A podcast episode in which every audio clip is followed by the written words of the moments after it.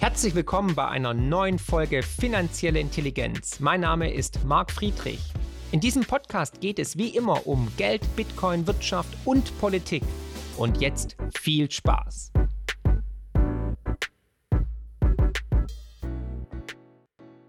Warum explodiert der Kurs jetzt gerade so? Ist es das ETF von BlackRock? Sollte man jetzt noch kaufen? Falls ja, wie und wo? Und wie lange kann diese massive Rallye noch weitergehen? Was sind meine Ziele? All das heute in einer neuen, extrem spannenden Folge Finanzielle Intelligenz. Mein Name ist Marc Friedrich von der Honorarberatung Friedrich und Partner Vermögenssicherung.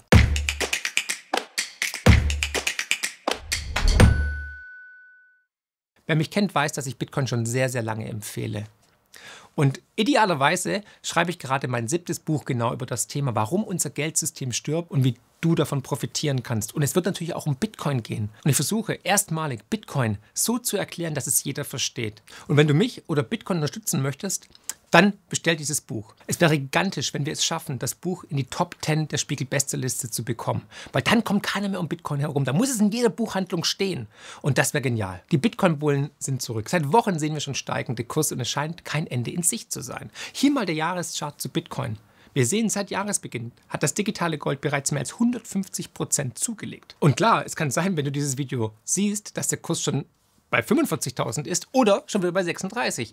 Bitcoin ist halt volatil, aber nicht so volatil wie Anleihen.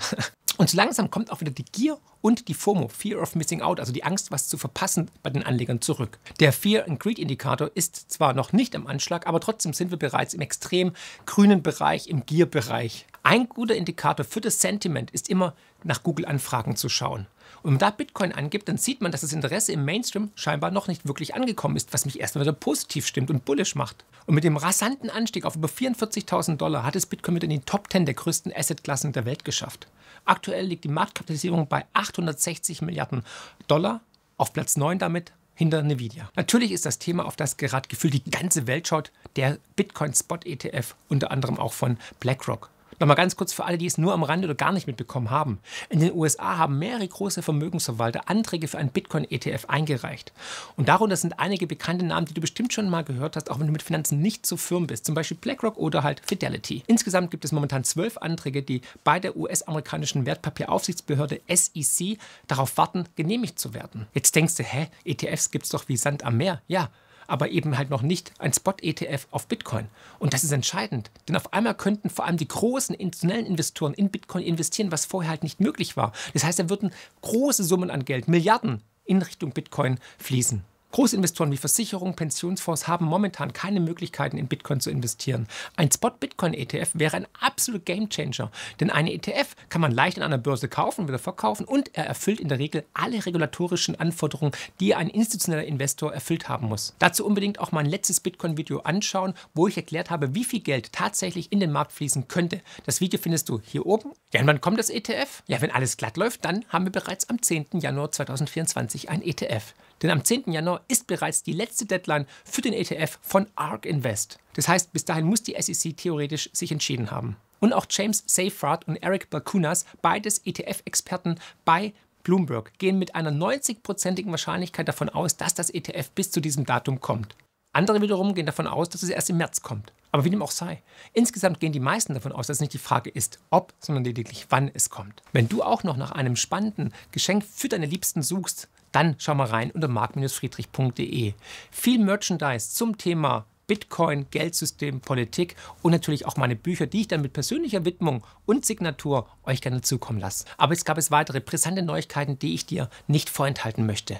Erst vor kurzem hat die SEC zwei Anträge von Franklin und Hashtags verschoben. Kurz darauf gab es ein Statement der SEC dazu, in dem es heißt, dass man bis zum 5. Januar seine Kommentare dazu abgeben möchte. James Seyfarth schreibt dazu, dass das bedeutet, dass man mit einer Zulassung zwischen dem 5. und dem 10. Januar rechnen könne. Da der 6. und 7. ein Wochenende sind, kommen laut Seyfarth also nur drei Tage in Frage, nämlich der 8., 9. oder 10. Januar. Also das Zeitfenster schließt sich. Und das ist natürlich ein Grund, warum Bitcoin momentan so stark läuft. Ein ETF ist schön und gut. Und wenn er tatsächlich kommt, dann wird sehr viel Geld in den Markt gespült werden. Aber wie immer alles im Leben hat auch der ETF zwei Seiten. Es gibt auch Kritiker, die einen ETF eher kritisch sehen. Warum? Weil sie denken, es könnte natürlich dazu führen, dass die normalen Bitcoin verteufelt werden. Das ist aber ein Thema für ein eigenes Video. Makroökonomisch tut sie nämlich aktuell auch enorm viel. Seit einiger Zeit sehen wir nämlich, dass die Liquidität im System wieder steigt. Also Geld kommt zurück in die Finanzmärkte. Das sehen wir in diesem Chart wunderschön, den ich auch schon mal in meinem letzten Video zu Gold gezeigt habe. Und was zeigt uns der Chart? Im Grunde genommen, dass der Boden in Sachen Geldmengenrückgang im letzten Oktober 2022 erreicht wurde. Und seitdem sehen wir ja auch, wie die Nasdaq, die Aktienmärkte von einem hoch zum nächsten schnellen, aber auch andere Investments. Und seitdem steigt die globale Liquidität der Zentralbanken wieder. Und Liquidität heißt, sie drucken Geld. Und Liquidität geht immer einher mit Spekulationsblasen, mit steigenden Märkten, weil diese Liquidität sucht sich Anlagemöglichkeiten und geht dann eben in Technologiewerte, in Bitcoin und so weiter. Und wer druckt aktuell Geld? Die Chinesen. Genau. Die Wirtschaft läuft nicht wirklich rund in China und deswegen muss die People's Bank of China anfangen, wieder die Zinsen zu senken und Geld ins System zu pumpen. Und eins müsst ihr euch merken: Liquidität ist das, worauf es in den Märkten immer ankommt. Im Prinzip seit der Finanzkrise 2008, als Notenbanken die Zinsen damals völlig verzweifelt auf Null gesenkt haben, um die Märkte zu retten. Und seitdem sehen wir, dass fast alle Assets von der Liquidität im System immer weiter getrieben werden. Und dadurch entstehen auch Spekulationsblasen. Und wenn die platzen, dann ist das Resultat, wir alle müssen dafür haften, aber noch mehr Liquidität, um die Blasen noch größer zu machen. Genau. Und irgendwann ist halt Ende Gelände und deswegen brauchst du Bitcoin. Wenn du jetzt sagst, okay, ich will auch Bitcoin haben und du wirst aber selbst besitzen und keine ETF haben, dann empfehle ich dir auf jeden Fall, dass du mal unser PDF runterlädst unter friedrich-partner.de, weil da gibt es wertvolle Tipps, wo kann man seriös kaufen, wie lagert man es und so weiter.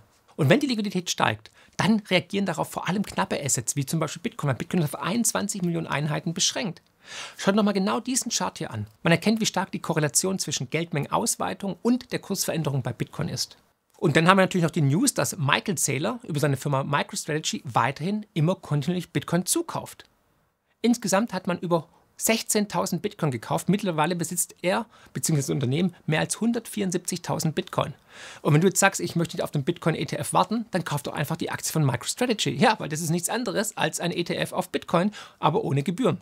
Und Michael denkt überhaupt nicht, mit dem Erwerb von Bitcoins aufzuhören. Ich habe erst vor kurzem mit ihm telefoniert und er will einfach immer weiter kaufen, weil er sagt, es ist das beste Asset, das es jemals gab. Er hat jetzt sogar angekündigt, einen Kredit über 750 Millionen Dollar aufzunehmen, um weiter Bitcoin zu kaufen. Ich würde sagen, all in. Ich bin eher so fürs Diversifizieren, aber hey, jeder Jack ist anders, ne? Und er wurde stark belächelt, vor allem während des Bärenmarktes, genauso natürlich auch wie ich. Aber mittlerweile ist sein Investment mehr als 2 Milliarden Dollar im Plus und die Kritiker sowohl gegenüber ihm als auch mir sind erstmal ruhig geworden. Und hey, Natürlich wird es auch wieder Phasen geben, wo Bitcoin sinkt. Wir können nicht erwarten, dass Bitcoin jeden Tag 1000 Dollar steigt. Ja, vielleicht schon, aber nicht jetzt. Es ist ein volatiles Asset und es gibt gute Zeiten und schlechte Zeiten. Und es wird auch wieder mal eine Korrektur geben und die ist eigentlich schon fast überfällig. Weil nach dem letzten Anstieg ist eigentlich mal eine Konsolidierung überfällig. Wir sehen, dass wir mit viel Schwung in den Oktober über die 30.000 Dollar sind. Mittlerweile haben wir schon sieben Wochen am Stück mit grünen Kerzen geschlossen. Also eine Korrektur an dieser Stelle wäre nicht nur logisch, sondern auch gesund. Aber ihr wisst ja, der Markt macht immer das, was er macht und ja, oder was am meisten Schmerzen verursacht. Ne?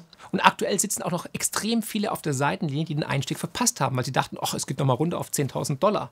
Aus charttechnischer Perspektive würden die nächsten harten Widerstände im Bereich zwischen 46.000 und 48.000 Dollar liegen. Und die würde ich auch beobachten. Sollte Bitcoin diesen Widerstand des letzten Hochs, also zwischen 46.000 und 48.000 Dollar, ebenfalls hinter sich lassen, wäre erstmal die Luft nach oben frei. Und ich persönlich glaube, dass die Rallye erstmal weitergeht, vom Gefühl her. Und ich glaube auch, dass sobald das Bitcoin-ETF verkündet wird, dass dann eigentlich der Moment kommt, Bitcoin teilweise zu verkaufen. Also Sell on Good News. Weil dann wird die Erwartung sozusagen Realität und dann könnte der Kurs deutlich nochmal korrigieren. So, wie sollte man sich jetzt verhalten? Sollte man der Rallye jetzt hinterherrennen? Meiner Meinung nach sollte man sich jetzt auf keinen Fall der Rallye in den Weg stellen und versuchen, den Markt zu shorten. Das sehen wir ja aktuell öfters, dass sich die Shorts jedes Mal die Finger verbrennen. Die Frage jetzt auch oft kommt, Markt kommt ein Rücksetzer. Ich gehe davon aus.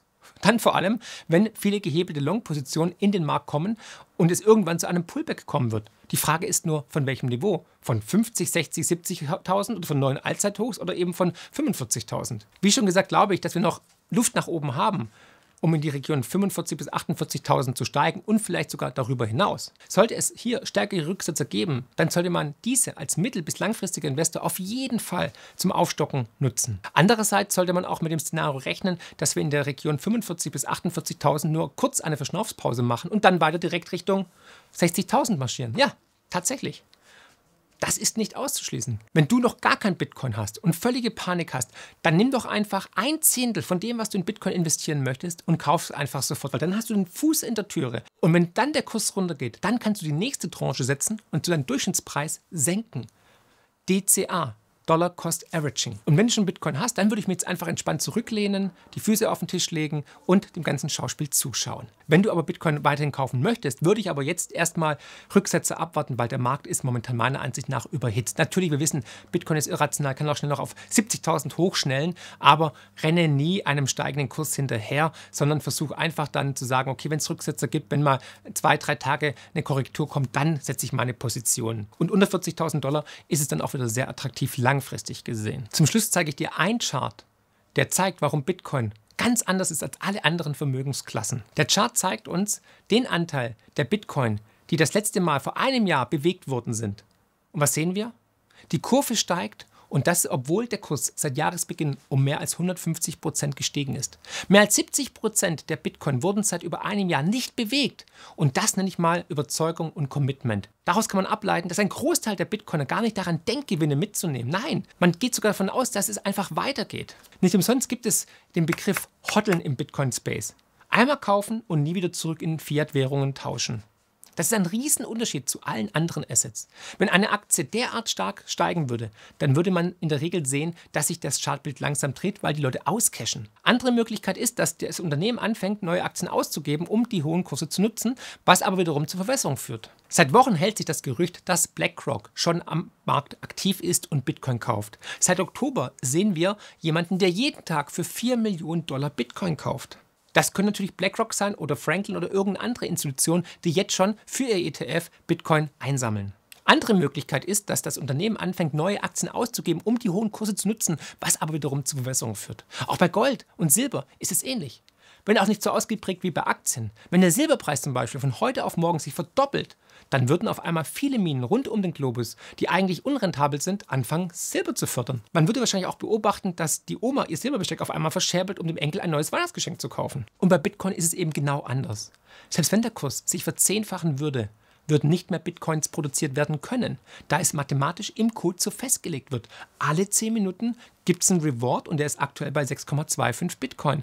Und insgesamt wird es bis zum Jahr 2041 maximal 21 Millionen Bitcoin geben. Das heißt, gerade mal jeder vierte Deutsche könnte einen ganzen Bitcoin haben. Und da kann man auch nichts dran ändern, auch nicht per Gesetz, auch kein Politiker. That's it, das ist der Code. Bitcoin wurde schon tausendmal totgesagt, aber Bitcoin kommt immer wieder zurück. Und die Bitcoin-Bewegung hat in den letzten Wochen viele beeindruckt. Wichtig ist jetzt, dass man sich nicht von Emotionen steuern lässt, sondern dass man seine nächsten Schritte wirklich gut plant und ganz klaren Gameplan hat, wie man agiert. Denkt daran, wir sind erst am Anfang einer langen Reise. Schaut nochmal den Chart an, den ich zu Beginn gezeigt habe. Bitcoin ist etwa so groß wie Facebook, also keine FOMO, keine Panik. Das Halving steht erst noch vor der Tür im April. Halving bedeutet, dass die Belohnung pro Block halbiert wird, weil wir ein deflationäres Belohnungssystem haben bei Bitcoin. Und weil du bis zum Schluss dran geblieben bist, gibt es noch eine Überraschung und zwar aus meinem neuen Buch exklusiv eine Grafik, die noch nie jemand zuvor gesehen hat. Und die zeigt ganz klar, dass der Bullenzyklus erst ganz am Anfang steht.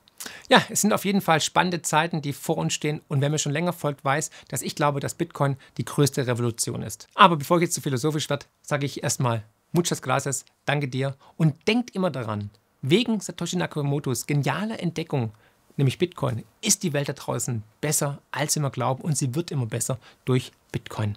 Und warum? Das findest du im Buch. Herzlichst, euer Marc.